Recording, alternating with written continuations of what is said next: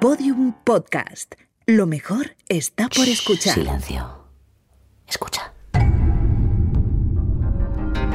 Negra y criminal.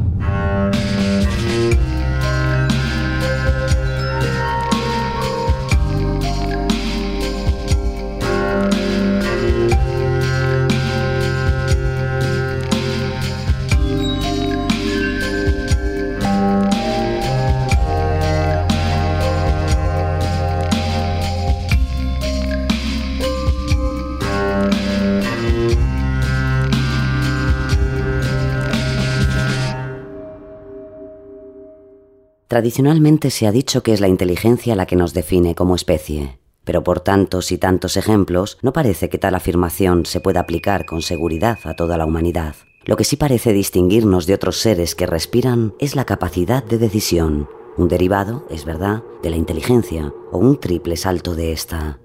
El impulso siempre existe. El mal habita, el miedo siempre se pone a la cabeza para ejercer de guía y la única oposición, el único movimiento que se puede ejercer contra él es el de la decisión, decidir qué se hace y qué no. Pero cuando la inteligencia y todas sus manifestaciones deciden tomar la opción de la oscuridad, ¿qué podemos hacer?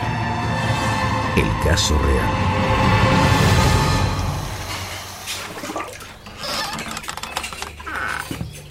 Hola, abuela. ¿Dónde estabas? He ido a dar un paseo. ¿Está el abuelo? ¿Qué haces con la escopeta? Te he dicho que no quiero que la uses. El abuelo me está enseñando a disparar. ¿Y para qué quieres tú disparar? Tú no deberías estar cerca de un arma. Dámela. No. Me la regaló el abuelo, es mía. No quiero que andes con eso por ahí. Solo dispara a pájaros. Pues por eso mismo, dámela. ¡No! ¡Que me la des! Basta ya de tanta tontería. ¿Qué vas a hacer con ella? El abuelo me deja usarla. Pues yo no. En mi presencia no volverás a tocar un arma. Vuelve a coger esa escopeta y te encierran en el sótano hasta que cumplas la mayoría de edad. Ahora entiendo por qué lo hacía tu madre. Tenía razón, eres peligroso. A tu abuelo le podrás engañar porque es un blando, pero a mí no. Y mientras vivas en esta casa te tendré bien vigilado. Ve a lavarte las manos y pon la mesa. Vamos a comer. ¿Dónde está mi abuelo? Ha ido a hacer unos recados. No tienes derecho a quitarme la escopeta, es mía. Ve a lavarte las manos, por favor. No pienso dejarte un arma cerca. No sé en qué pensaba tu abuelo al comprártela. Tu madre me contó que mataste a dos gatos y les arrancaste la cabeza. ¿Qué clase de persona hace eso? Y que le cortabas la cabeza a las muñecas de tu hermana pequeña. ¡Qué barbaridad! A lo mejor tu madre va a tener razón y eres mala hierba. Claro, que qué va a decir ella. Si es una borracha. Otra que tal vaya. ¿Te contó también que hice todo eso porque ella me encerraba en el sótano? ¿Y qué clase de excusa es esa? Ven aquí, coloca tú los platos. Me duele la espalda. Si ya eres así con 15 años, que no serás cuando seas mayor. Pero yo no voy a permitir a un monstruo en mi casa. No, señor. ¿Has acabado? Sí. ¿Y qué haces ahí detrás? Ven delante de mí que te vea. ¿Te has lavado las manos? Sí. Enséñamelas. ¿A esto le llamas tú lavarse las manos? Lávatelas otra vez. Están limpias, no pienso lavármelas otra vez. Me estás contestando, niñato insolente. Harás lo que yo te diga. Ve inmediatamente a lavarte las manos. Te voy a enseñar yo a ti lo que es ser una persona de bien. ¿Me crees que a mí me das miedo? Pues conmigo te has equivocado de medio a medio, señorito. Tu abuelo es un blando contigo. Cree que hay que tratarte como a los demás chicos, como si fueras alguien normal. Pero no lo eres, ¿me oyes? No lo eres. A saber qué pasó contigo. Seguramente la borracha de tu madre bebía mientras te llevaba dentro. Eso seguro que no es bueno. Aunque tampoco creo que sea eso. Tus hermanas son normales. Y te puedo asegurar que esa desgraciada bebía lo mismo cuando estaba embarazada de ellas. No, no, señor. Lo tuyo es otra cosa. Tú llevas al diablo dentro. De eso no hay duda. Cállate. Un disparo en la cabeza ¡Cállate, cállate! y dos en la espalda.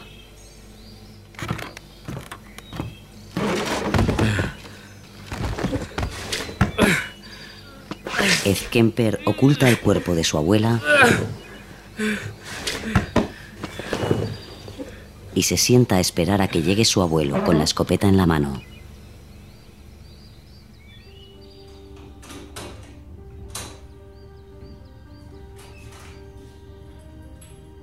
Ya estoy en casa. Me he encontrado con Sam y me ha dado manzana de sus árboles. Una delicia. Tenéis que probarlas. Abuelo, ¿Qué pasa, Ed? ¿Por qué me estás apuntando? no quería. ¿Que no querías? ¿Qué, qué, qué ha pasado? ¿Dónde está tu abuela? ¡No! Abuelo, lo siento. No puedo dejar que tú sepas lo que he hecho. ¿Qué vas a hacer? Te quiero, abuelo. Lo siento de verdad. ¡No! ¡Ed! ¡No!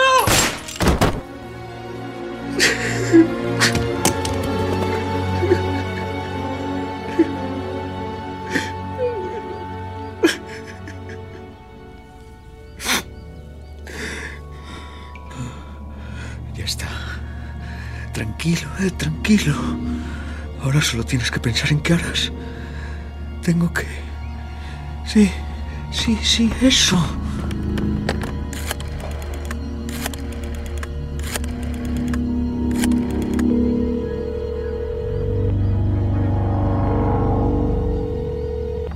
¿Quién es? ¿Mamá? Ah, eres tú. No pienso mandarte dinero. Pídeselo a tu padre. No te llamo por eso. Yo ¿Qué pasa? ¿Por qué has llamado? he matado a los abuelos. ¿Qué hago? ¿Qué? Que he matado a los abuelos. Creo que lo mejor es que llames a la policía. ¡Oh, Dios mío! ¡Oh, Dios mío! ¿Mamá? ¿Mamá?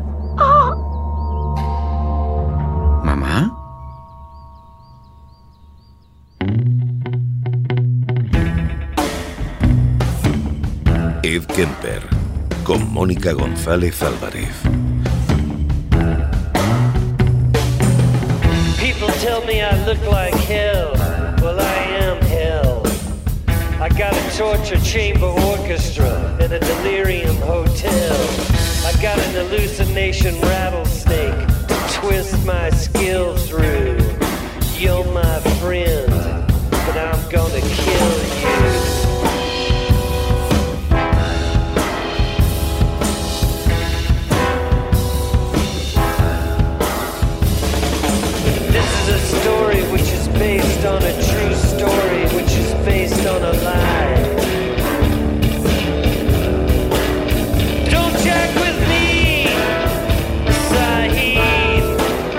Era tan solo un adolescente cuando Edmund Emil Kemper III, el nombre real del conocido asesino en serie Ed Kemper, mató a tiros a sus abuelos. Aquella rabia y odio contenidos no eran nuevos, tampoco la explosión en forma de violencia. Ya desde edad temprana evidenció su naturaleza sádica y despiadada. Una de sus primeras víctimas fue la gata siamesa de la familia, a la que mató y enterró en el patio trasero de la casa. Después sacó su cuerpo, le arrancó la cabeza, la clavó en un palo y la colocó en la cabecera de su cama. Su intención era clara, dirigir sus oraciones a ese tétrico altar. Otra de sus mayores fantasías era convertir a las personas en muñecos y con los años es cierto que lo hizo realidad. Para Ed, la muerte y el sexo estaban completamente ligados. De hecho, en una ocasión llegó a confesarle a su hermana Susan que la única manera de poder besar a la profesora de la que estaba enamorado era matándola primero. No fue la única muerte que se imaginó, también la de su padre, electricista de profesión, que pese a sentir por él una profunda admiración ante las historias que le contaba sobre unidades especiales de la guerra, también fantaseó con su asesinato. Y hubo más comportamientos, como cuando mutiló una de las muñecas de su hermana Eileen, les cortó la cabeza, las manos, y así lo recordaba el propio Ed. Tenía solo ocho años. Tenía unas tijeras, una máquina de coser. Cogí las tijeras, le arranqué la cabeza a la muñeca y me dije, volverá a colocársela de nuevo. Es como si no le hubiese hecho nada. Así que cogí las tijeras y le corté las manos y le dije, toma, ahora tú tienes un juguete roto y yo tengo otro juguete roto. Aquella fue mi respuesta. A esta edad también escenificaba su propia ejecución ayudado por sus hermanas, y así lo asegura el experto en asesinos en serie, Stefan Bourgoin. Solía entretenerse con juegos muy morbosos con sus hermanas. Jugaba con sus hermanas a la silla eléctrica, atándolas a un sillón, o al juego de la cámara de gas. Aquel comportamiento anómalo tenía un origen, lo reveló él mismo ya de adulto, y eran los continuos desprecios y malos tratos a los que fue sometido por parte de su madre, Clarnell. Su padre intentó defenderle en todo momento, pero ya era tarde. Ed, oriundo de California, sufrió la estricta educación materna donde el sexo era visto como un pecado. Clarnell temía que el niño pudiese violar a sus hermanas, así que lo desterró a dormir solo en el sótano. Estas circunstancias y el desarrollo de una patología psicológica generaron en él un fuerte rencor hacia las mujeres, principalmente hacia su madre. La única forma de mejorar, por decirlo de algún modo, fue viviendo con su padre en Los Ángeles. Pero Guy, como le apodó la matriarca, tampoco encajaba en el colegio, todos le evitaban. Su gigantesca altura era en parte la responsable, y las burlas eran un continuo.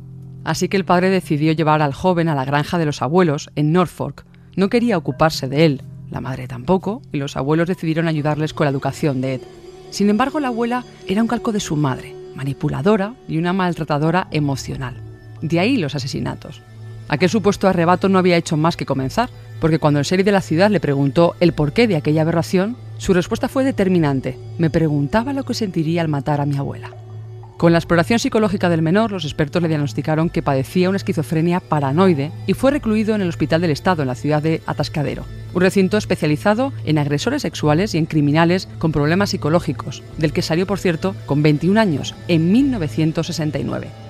Aquel gigante de 2 metros, de 130 kilos de peso y un coeficiente intelectual de 145, es decir, el de un genio, volvía a casa, a la de Clarnell.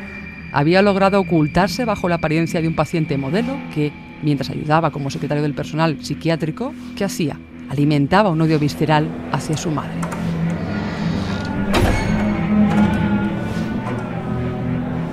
Ed Kemper siempre supo cómo fingir. Su inteligencia le proporcionaba holgura suficiente como para manipular a cualquiera sin que ello supusiera un peligro para su salud mental.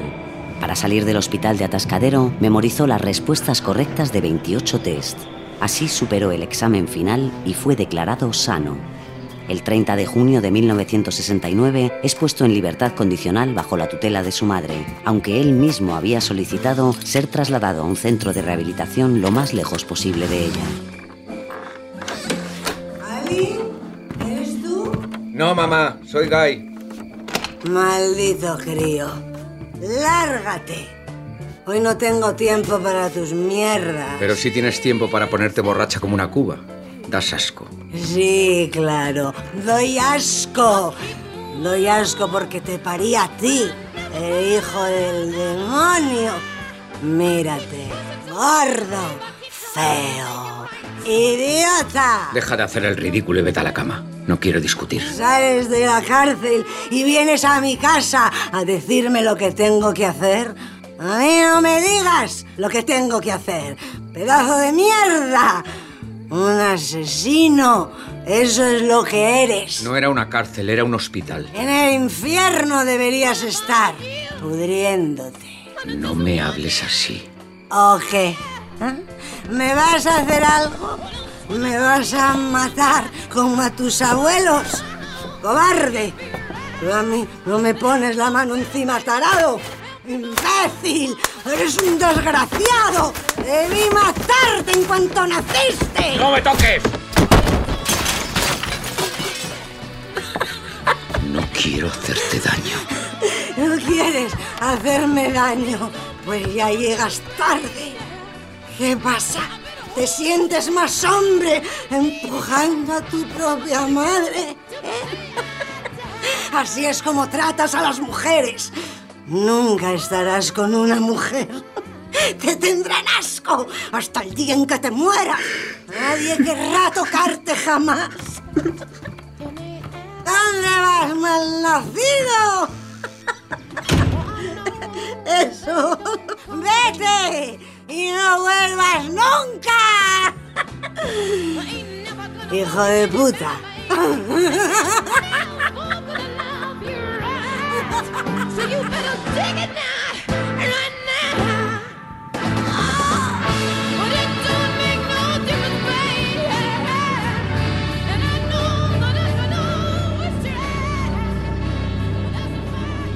Todos los ataques de Ed Kemper se producían después de fuertes discusiones con su madre, un mecanismo de compensación simple actuando dentro de una mente demasiado compleja.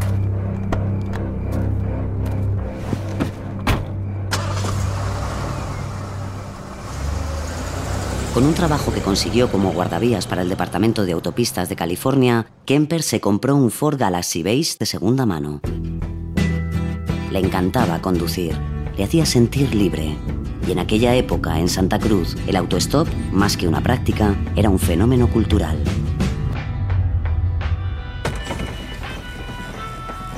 ¿Quieres que te lleve? Voy hacia Palo Alto. No creo que te pille de camino. Me pilla totalmente de camino. Precisamente voy hacia allí. Bueno, pues si no te importa.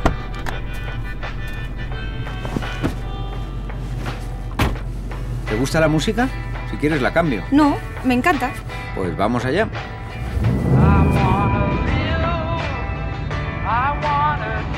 Ed se convirtió en un experto en recoger autoestopistas. Afirmó después haber llevado en su vida a más de 150. Su faceta de conductor gentil y formal contrastaba con la poderosa y terrible energía que él llamaba su pasión fantástica. Y con el paso del tiempo, esta pasión llega a hacerse incontrolable. Domingo 7 de mayo de 1972, Berkeley, Condado de Alameda, California.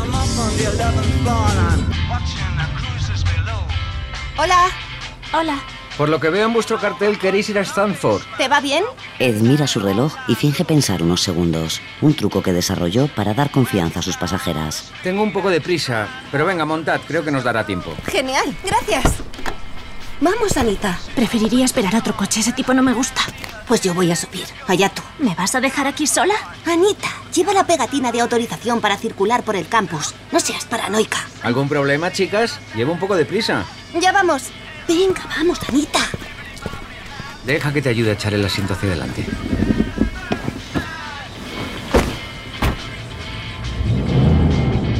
Yo me llamo Merian. Ella es Anita. Encantado. Yo soy Ed. Disculpa, mi amiga. Le da miedo hacer autostop. Yo he recorrido toda Europa haciendo autostop y me encanta. No me da miedo. En un momento del trayecto, Ed toma un desvío. ¿Qué haces? Por aquí no se va a Stanford. Es un atajo. Tranquila, Anita. Ed sabe por dónde va. Pero estamos entrando en el bosque. Para el coche, yo quiero salir. Para. Para, he dicho.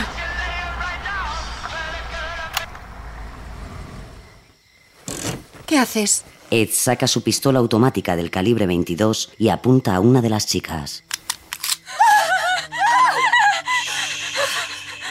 No hace falta gritar. Merian, ponte estas esposas. Un aro en tu muñeca y el otro en el volante. No, Ed. No diremos nada. Te lo juro. Hazlo, mato a tu amiga. Sí, sí. Ahora sal, Anita. No, no voy a salir. No le hagas nada, por favor. Empiezas a aburrirme, Anita. Sal o disparo. ¡No! ¡Ed! Sí. ¡Por favor! ¡Déjala! ¡No le hagas daño! Métete en el maletero. No, te lo suplico. Déjanos. ¡Que te metas! ¡Socorro, no! ¡No! ¡Suelta! ¡Socorro, que alguien nos ayude! ¡Por favor! ¡Socorro, que alguien nos ayude! ¡Por favor! A eso he venido.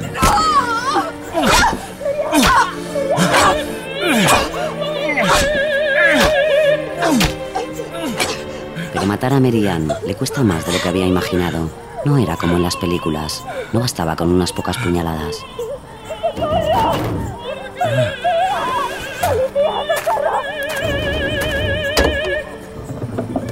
Le has hecho a Merian? Tu amiga quería ir de lista conmigo. Le he pegado. Creo que le he roto la nariz, pero ha sido sin querer. Necesita tu ayuda. No, no. La has matado. No me hagas nada, por favor. En realidad, Anita, te confieso que no me apetece. Pero no tengo otro remedio. No diré nada, de verdad. No diré nada a nadie. Discúlpame, pero no puedo. Bueno, ¿qué más da?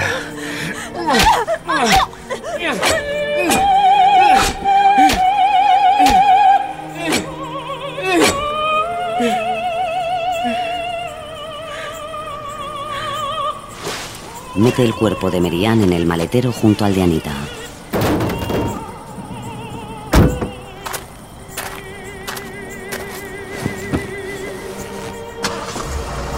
Pero matar no es suficiente. Ed conduce hasta su casa y mete los cuerpos en el piso. Los fotografía con una cámara Polaroid y guarda las fotos de recuerdo. decapita los dos cuerpos y viola sus cadáveres y sus cabezas. Luego los desmembra, guardando los pedazos en bolsas de plástico. Al día siguiente conduce hasta Loma Prieta, la montaña más alta de Santa Cruz. Allí entierra algunos restos y se deshace de otros.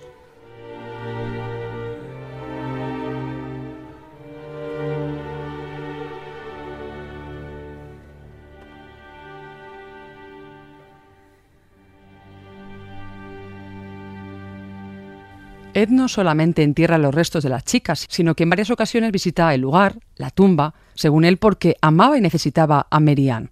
Y es que después de salir del psiquiátrico en Atascadero, su única obsesión fue recoger a autoestopistas. El número de mujeres haciendo autoestop había aumentado y Kemper tenía la necesidad de recogerlas en su coche. Pese a que su presencia provocaba un rechazo inicial, recordemos esa gigantesca altura y que lucía un estilo hippie de pelo corto, con bigote largo, bueno, pues pese a eso, el hecho de tener un pase de la Universidad de California, que le daba acceso a todos los campus, generaba en las chicas, bueno, pues cierta tranquilidad. ¿Quién iba a pensar que aquel muchacho tan amable, correcto y educado era en realidad un serial killer? Ed además preparó cada crimen con sumo cuidado. Se conocía el dedillo todas las carreteras de la región y sabía perfectamente qué lugares eran los mejores para deshacerse del cadáver. Sus presas siempre eran estudiantes de la zona donde por entonces había matriculados más de 100.000 alumnos, por lo que era fácil pasar desapercibido. En su vehículo, un descapotable de tres puertas, siempre llevaba varias navajas, pistolas, mantas, bolsas de basura para envolver los cuerpos de las jóvenes. Un vehículo que tenía truco, como explica Mickey Alufi, uno de los detectives que detuvo a Kemper. Cuando cogía a las autoestopistas, montaban en el coche por la puerta del pasajero y él les decía, creo que la puerta está mal cerrada. Entonces alargaba el brazo, abría de nuevo la puerta y la volvía a cerrar. Sin embargo, el tipo de coche que conducía tenía una manilla de seguridad en el reposabrazos y cuando cerraba la puerta, se bajaba un pestillo que impedía que nadie pudiese salir por la puerta. Ya no se podía manipular la manilla. Y cuando eso ocurría, me dijo, ya no tenían escapatoria. Durante los años 70 y 71 se calcula que este asesino subió a su coche a más de 150 autoestopistas. Era la forma de perfeccionar su técnica, de conocer qué debía decir y qué no para no molestarlas, no infundirles miedo o acabar discutiendo con ellas. En definitiva, para no levantar sospechas. Poco a poco, su estudio tan meticuloso se tradujo en un conocimiento absoluto sobre las mejores horas y puntos donde era más fácil recoger chicas sin que nadie se percatase. Así explicaba el propio Kemper cómo cambió su actitud para no ser rechazado ipso facto. Y descubrí cómo revertir la situación. Todo depende de cómo miras. Si dices, Dios mío, están haciendo autostop, voy a acercarme a toda pastilla, no se meterán en tu coche porque te han visto babeando a una manzana de distancia. Pero si miras tu reloj y dices, caray, no sé si tengo tiempo, y paras, entonces piensan, es un hombre de negocios, vamos a entrar en el coche porque no hay ningún peligro. Así que yo me entretenía con aquel juego para conseguir que entrasen en mi coche. Pero entonces no quería matar a nadie, simplemente me divertía. Más tarde, cuando empecé a matar gente, lo utilizaba contra ellos. Mientras Ed iba puliéndose criminalmente hablando, la relación con su madre iba empeorando. Durante el tiempo que el asesino estuvo en Atascadero, Clarnell se había casado y divorciado dos veces, y su regreso al hogar materno no fue visto con muy buenos ojos. Las discusiones eran continuas y verbalmente muy crueles. Años más tarde, el propio Kemper confesaría que de haber sido su madre un hombre, se habría liado a puñetazos más de una vez. Pero era mi madre, decía. Ahí estaba el problema. Para escapar de aquella ira incontenible, Ed acudía a bares de la zona. El Jury Room era uno de sus preferidos, como veremos más adelante. Incluso intentó hacerse policía sin mucho éxito. Quería emular a su gran ídolo del cine, John Wayne, pero una vez más su estatura fue un impedimento clave. Gracias a su trabajo como guardavías consiguió poner tierra de por medio, se marchó de casa de su madre y se alquiló una habitación en un suburbio de San Francisco. Fue allí donde llevó los cuerpos de sus siguientes víctimas. Nadie sospechaba de él. El gigante Ed, como le denominaban algunos amigos, mantenía oculto su salvajismo, hasta que una vez más la bestia que llevaba dentro despertó.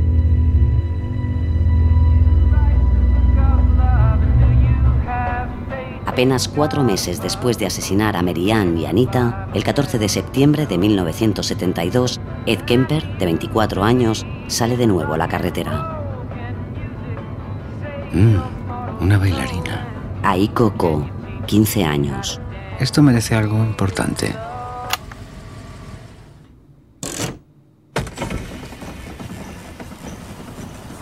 Hola, ¿necesitas que te lleve?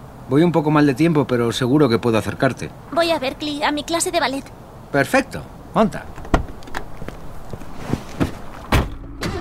Muchas gracias. Ya llegaba tarde y la señorita Lang no nos deja entrar cuando llegamos tarde. ¿Eres bailarina? Aún no, pero me gustaría serlo. Ah, ¿Cuántos años tienes? Quince y medio. ¿Y no te da miedo hacer autostop? Todas mis amigas lo hacen. El autobús me deja muy lejos de mi clase de ballet y no llego a tiempo. Así que eres una bailarina valiente. en realidad creo que hoy no vas a llegar a tiempo. ¿Por qué? No te preocupes. Te prometo que no te haré daño. ¿Qué quiere decir? Que no te haré mucho daño. No quiero ir con usted. Déjeme aquí. Ed saca su pistola. Tranquila, tranquila. Por favor, no me haga daño. Por favor. No, ya te he dicho que no te voy a hacer daño. Maldita sea. Tapa cubos otra vez. Tendré que salir, no tardo, ¿vale? Sí. Ed sale del coche en medio de su secuestro, cometiendo un inexplicable error. Se deja las llaves puestas en el contacto y la pistola debajo de su asiento. En cuanto sale, la puerta se cierra, con lo que se queda encerrado fuera. Joder. ¡Hey! ¿Me oyes? Escúchame con atención. Tienes que abrirme la puerta. Me he quedado aquí encerrado. No, no, no. A ver, ¿cómo te llamas? No te lo voy a decir. ¿Por qué no? Mira, yo te digo cómo me llamo yo. Me llamo Ed, Ed Kemper. No quiero oírlo. ¿Crees que si te fuera a hacer algo te diría mi nombre? No sería muy inteligente, ¿no crees? Solo quiero entrar para llevarte a tu clase de ballet. No. Está bien, no me dejes entrar. ¿Quieres irte, verdad? Sí. Vale. Entonces tendrás que poner tú el coche en marcha y llevarlo hasta Berkeley. ¿Sabrás hacerlo? ¿Sabes conducir? ¿Nunca te ha llevado tu papá a conducir? No. No me lo creo. Tienes cara de pillina. Seguro que has cogido el coche de tu papá a escondidas alguna vez. No. No, no, no, no. No te preocupes, no le voy a decir nada. Pero si quieres irte, tendrás que conducir tú, ¿no crees? Es muy fácil. Yo te guiaré. Primero ponte en el asiento del piloto. No tengas miedo, eres la bailarina valiente. Venga, ponte en el asiento del piloto. No puedo. Claro que puedes. Solo tienes que arrancar el coche con el freno puesto. Luego aprietas el acelerador. Pero antes tienes que poner la palanca de cambios en la posición para andar, porque si no el coche no puede avanzar. Y cuando aprietes el acelerador, verás que el coche avanza. Pero tienes que tener cuidado para que no acelere mucho, porque si no podrías estrellarte. Parece complicado, pero es fácil. No puedo. No puedo. Bueno, pues entonces no tenemos otra opción. Tendrás que abrirme para que conduzca yo, ¿no crees? Mira, si eso te deja más tranquila, la pistola está debajo de mi asiento. Si no te gusta lo que hago, puedes defenderte con ella. ¿Sabes disparar? Solo quiero ir a mi casa. ¿Ya no quieres ir a la clase de ballet? No. Está bien. Te llevaré a casa entonces. ¿Seguro? Sí, pero me tienes que abrir antes. Pero date prisa, por favor. Empieza a anochecer. Y le he prometido a mi madre que iría a cenar con ella. Y entonces ocurre lo imposible. Aiko se inclina sobre el asiento del piloto y sube el seguro. El coche queda abierto para el asesino. Muy bien. Eres una niña muy valiente, ya lo sabía yo. Kemper coge la pistola de debajo de su asiento. ¿Por dónde íbamos? Ah, sí. Y apunta a la niña a la cabeza.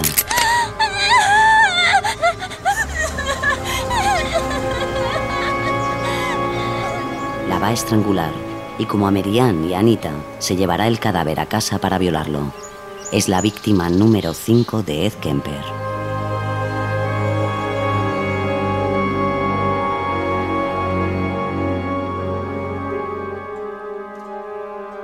Durante varios días, Ed acudió a casa de su madre para comprobar si ella se había percatado de algo distinto en él. Es decir, si aquel instinto asesino se veía reflejado en su cara o en su actitud. Clarnell no percibió absolutamente nada. Ed había perfeccionado el modo de llevar aquella doble vida. Con el cadáver de la joven en una caja, Kemper no podía evitar tocarla, palpar su cuerpo para saber qué partes estaban aún calientes. Sentía curiosidad, la misma que le ocurre al pescador cuando se lleva un trofeo. Un punto importante para entender cómo funcionaba la mente de este individuo es que el asesinato de Aiko Ko se produjo cuando acudía al psiquiatra forense. De hecho, le realizaban evaluaciones de forma regular para comprobar su estado, y en la última que se produjo tras entregarse a esta orgía criminal, Ed acudió como de costumbre ante los peritos. Fingió tal lucidez que los propios profesionales acordaron que el joven ya no representaba una amenaza para sí mismo ni para los demás. Sus avances, según ellos, eran evidentes y recomendaban eliminar de su historial los antecedentes juveniles.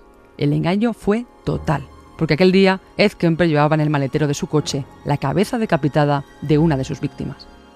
Los crímenes se siguieron sucediendo y con él los errores. Tal era la sed de sangre que Ed comenzó a frecuentar el campus de la Facultad de California, muy próximo a su casa, y con ello acababa de quebrantar una regla básica de todo asesino en serie, matar en lugares donde le podrían reconocer.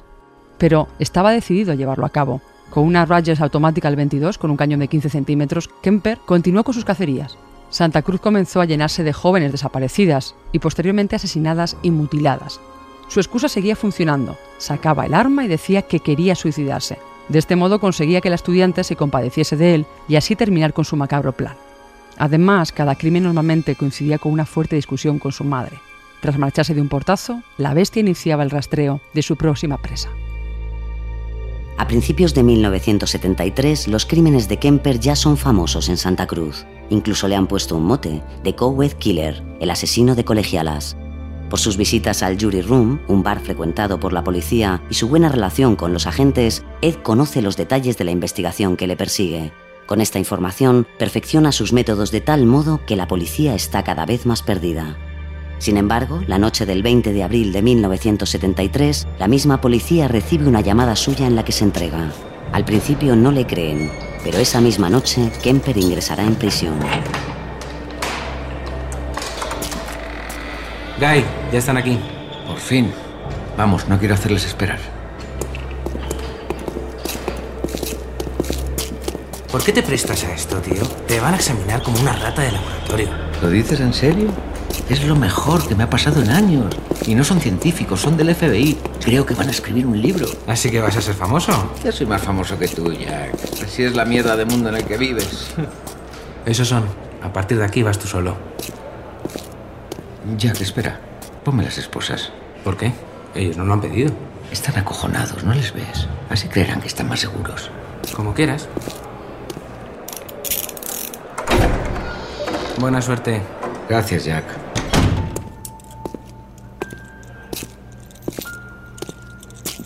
Buenos días, señores. Buenos días, señor Kemper. Soy John Douglas, jefe de la Unidad de Ciencias del Comportamiento del FBI, y él es mi compañero Robert Ressler, psicólogo y criminólogo. Buenos días. Encantado de conocerles, señores. ¿Quieren que nos sentemos? Sí, por favor. Queremos agradecerle ante todo su disponibilidad. Puede estar seguro de que no haremos público ningún dato si usted no nos autoriza para ello. ¿Qué es eso? Una grabadora. Si no le importa, grabaremos estas conversaciones. No queremos malinterpretar nada de lo que diga y este nos parece el método más objetivo. ¿Objetivo? Eh, señor Kemper. Llámeme Ed o Guy, como quiera.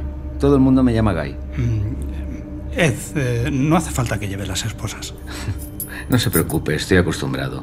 Así no tendré la tentación de echarme encima de ustedes en caso necesario. Como prefiere entonces. ¿Están escribiendo un libro? No, la verdad es que aún no sabemos lo que haremos con esta investigación. Yo creo que están escribiendo un libro. Como Truman Capote. Truman Capote es un escritor. Nosotros somos policías. Pues deberían escribir un libro. A lo mejor eso sirve para que la gente aprenda a identificar a los hijos de puta como yo. sí. ¿Están grabando? Ahora sí. Usted no habla mucho. Prefiero observar. Está bien. Me gusta la gente que habla poco. Bueno, pues vamos allá. ¿De qué quieren que hablemos?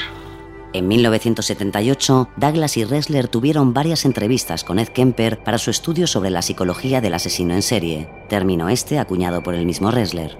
Kemper colaboró con ellos contándoles todo tipo de detalles sobre sus crímenes. Él mismo llegaba a sus propias conclusiones e incluso se aventuraba a analizarse psicológicamente para dar explicación a sus actos. Ed, nos has hablado de los asesinatos de las chicas y de cómo te maltrataba tu madre en la infancia. Me gustaría... Bueno, estás aquí porque tú mismo te entregaste después de su asesinato. ¿Tienes un cigarrillo, Robert? Sí. Toma. Gracias.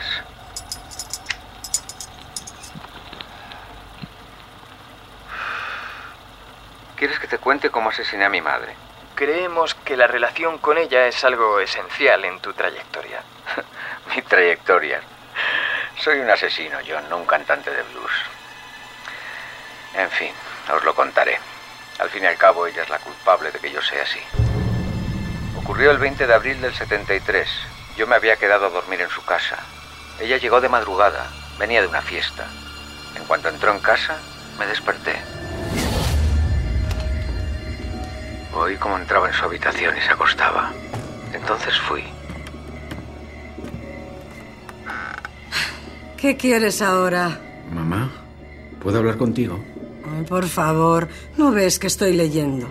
Ay, supongo que ahora quieres quedarte toda la noche despierto hablando, ¿eh? No. Buenas noches. Volví a mi habitación y esperé. Soy bueno esperando. En ese lapso de tiempo la pasión fantástica volvió y con ella la rabia homicida. Tenía que morir. Ella era la raíz de todo. Ella era el mal. Así pasé toda la noche y a las 5 de la mañana fui a su habitación. Ella roncaba como un cerdo. Sabía que la iba a matar, así que lo hice. ¡Muere puta! ¡Ah! ¡No! ¡Cállate! ¡Cállate! ¡No! ¡No hablarás nunca más! ¡Cállate! ¡No! ¡Cállate! La golpeé con un martillo.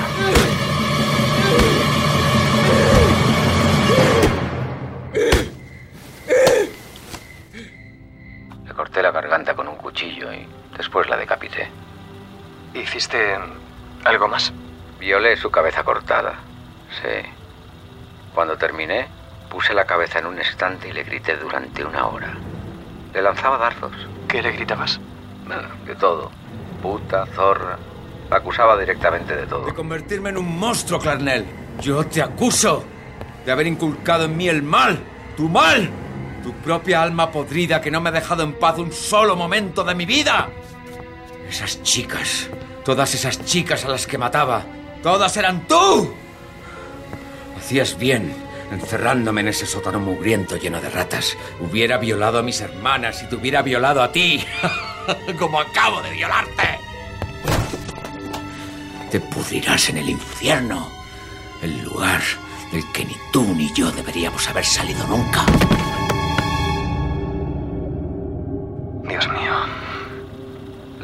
Cara. También le corté la lengua y la laringe y las tiré por el triturador de basura. Pero el triturador no pudo romper las cuerdas vocales de lo duras que estaban. Y las expulsó. ¿Te lo puedes creer? Aunque tenía lógica. Se le habían endurecido de tanto quejarse gritarme y chillarme durante años. ¿Ya, ¿Ya hemos terminado? ¿No quieres que te cuente cómo maté a su amiga Sally Hallett? Si no te importa, me gustaría hacer un pequeño descanso. Entiendo. Quizás no deberías desayunar antes de venir a verme. Robert, ¿me das un cigarro? El asesinato de Clarnell fue el fin de los crímenes de estudiantes, aunque no el último. Tras matar a la matriarca, él sabía que su doble vida acababa de resquebrajarse. ¿Cómo iba a contar que su madre ya no estaba? ¿Decir que se había fugado? No, imposible. Jamás abandonaría a su familia. ¿Confesar que la había matado? Pero, ¿y si hacía desaparecer a otra amiga? Ahí la historia tendría más peso de cara a futuras investigaciones. Miró la agenda de Clarnell y eligió a Sally Hallett, una amiga y compañera de trabajo de, su madre. No hizo falta que ni siquiera levantase el teléfono, porque la mujer apareció a las cinco y media para preguntar por ella. Él le mintió diciendo que no se encontraba en casa, pero que podría pasarse a cenar con ellos, que iban a celebrar su nuevo puesto de trabajo. Así que Sally regresó dos horas después, pero para entonces Kemper había llenado de trampas cada estancia de la casa. Cerró y selló puertas y ventanas. Desplegó su arsenal de armas por distintas habitaciones. Así les tendría más a mano. Y se guardó unas esposas en el bolsillo del pantalón. Cuando Sally arribó, ya cerca de las 8 de la tarde, él se disculpó por su madre, que según él avisó que llegaba tarde, la acompañó al sofá, mientras ella decía en voz alta algo así como, Sentémonos, Ed, estoy muerta. Aquella frase fue la señal que Kemper estaba esperando. Cuando la mujer se sentó, él se situó frente a ella y comenzó a golpearla. En el pecho, en el estómago. Cuando se caía al suelo, él la cogía por el cuello y la levantaba. Tal era la fuerza que empleó que le rompió la tráquea. Murió asfixiada. Después la estiró en el suelo, le envolvió la cabeza con bolsas de papel y volvió a apretarle el cuello, esta vez con una cuerda y un pañuelo. Quería estar seguro que había muerto. Tras acostarla en su propia cama, él se marchó de copas al bar de los policías. Su pasmosa tranquilidad y esa manera en la que miraba distraído no hicieron sospechar a ninguno de los agentes que se encontraban en el local. Al regresar a casa, le cortó la cabeza a Sally, para después echarse a dormir. Fue en ese momento cuando se dio cuenta que estaba perdido. No había matado a dos desconocidas en una carretera, sino a su madre y una amiga. y dentro de su propio domicilio. Ya no había escapatoria. Ed decidió dejar una nota confesando los crímenes y una vez lejos, ya en Pueblo, en Colorado, con el cadáver de Sally aún en el maletero, llamó a la policía para confesar todos los crímenes. No le creyeron y no fue hasta una segunda llamada cuando la policía comenzó a moverse. Era el 23 de abril y habían dado con el peligroso Coed Killer.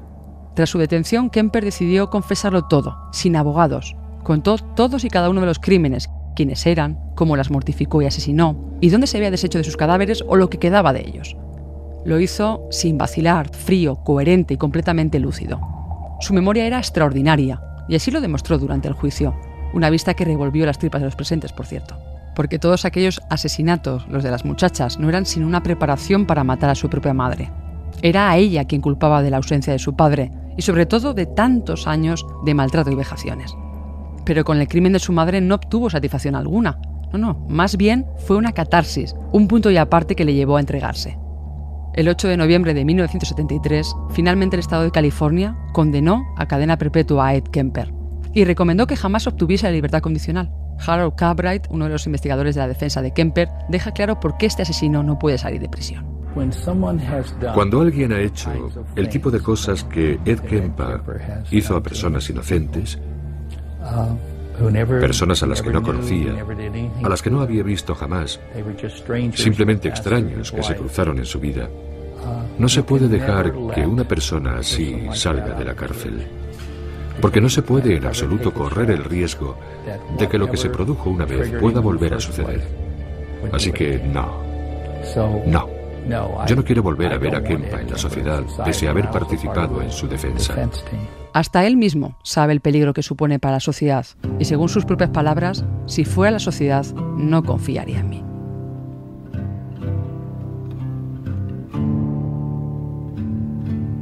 Edmund Emil Kemper III cumple condena en la actualidad en la prisión de Vacaville. La ciudad de Santa Cruz de California fue bautizada durante años como la ciudad de los asesinatos debido a las actuaciones de Kemper y de un coetáneo suyo, Herbert Mullin, también de Santa Cruz. Tres años después de la ola de asesinatos de Kemper y Mullin, John Lindy Fraser, un tercer asesino, la continuó matando a una familia al completo.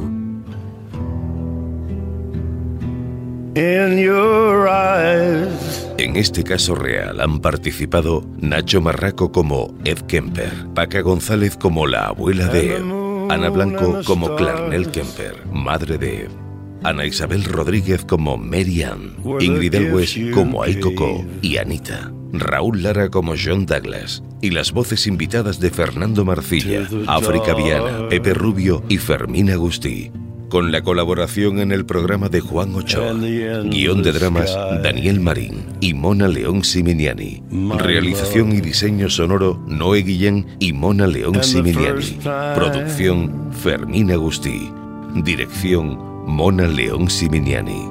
Ever I kissed your mouth.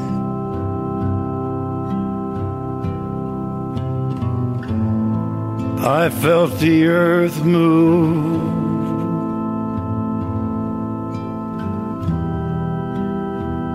Through my hands.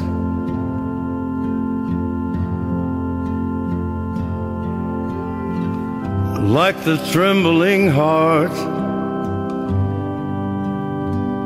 of a captive bird. Todos los episodios y contenidos adicionales en podiumpodcast.com y en nuestra aplicación disponible para dispositivos iOS y Android.